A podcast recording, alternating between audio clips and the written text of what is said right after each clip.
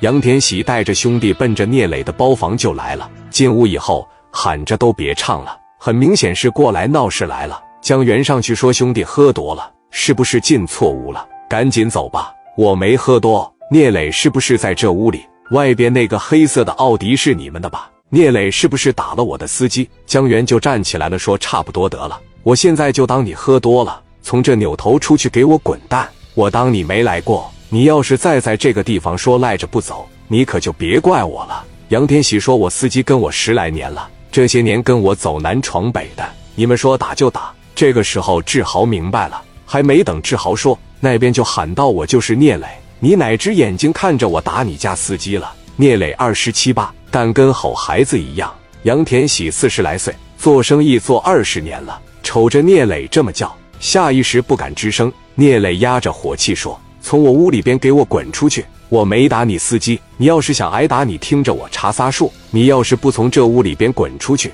志豪终于插上话了。我打的因为元哥的司机停车的时候把这个车都倒进车库里了。”他们过来了，非说这个车位是他们的，说啥也是不让。说话的时候还骂骂咧咧的。他骂小刘，我这边过去了。我说大哥你别着急，实在不行我开着你的车，我给你找个车位。我说咱别惹事，喝酒都是奔着开心来的。然后他扇了我四个嘴巴子，他朝我鼻子上来一下子，我这鼻子现在这不还有伤，就是他那司机打的。打完以后我就打了他一拳，给他一腿。聂磊说：“我问你是他们先动的手是吧？”志豪说：“他们先动的手，而且他打了我四五下，又打我两拳，我实在忍不住，我才还手，而且我就打他一拳。”小刘这时站起来说：“哥，人家志豪都要走了，他给志豪拉过去，又给志豪两下子。”江源当时这一看，磊哥都发话了，我管你是那个了。江源说：“动手！”志豪就下手了，丝毫不拖泥带水，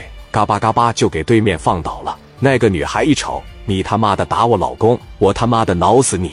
这女孩往前一步，志豪左手大辫子一揪住，往下一拦，那女孩直接就拽成嘴朝上，反手嘎巴一个大嘴巴，女孩当时就跌回到杨天喜怀里了。对面的司机当时就说：“这都是误会，我这我赶紧走，把门一开，直接头也不回跑了。”那个女孩还有杨天喜还在呢，磊哥是真给他们机会，说志豪给我把她拎出去，一个手薅着女孩的头发，像拖死狗一样往外拖。一个手拖着杨天喜的腰带拖出去。江源说：“志豪，我告诉你，以后这个事，咱要是在理的情况下，他们又是先动手，直接就往死打。我知道了，哥。”江源说：“行了，咱们不惹事，但是也不怕事。真要是有人拿刀砍你，该还手，咱得知道还手。完事了以后，当天晚上哥几个在这唱歌。”江源也感觉志豪是个可塑之才，晚上把江源平安的送回家里，志豪直接就回市南了。他干妈从小给他送少林寺里，对他有养育之恩。干妈是在这个市南区卖猪头肉，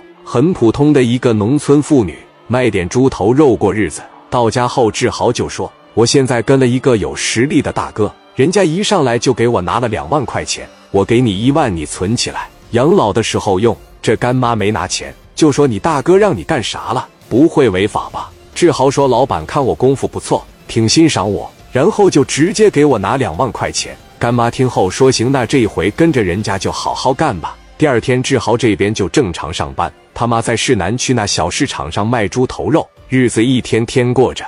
转眼过了三四天，杨天喜在医院里有点受不了了，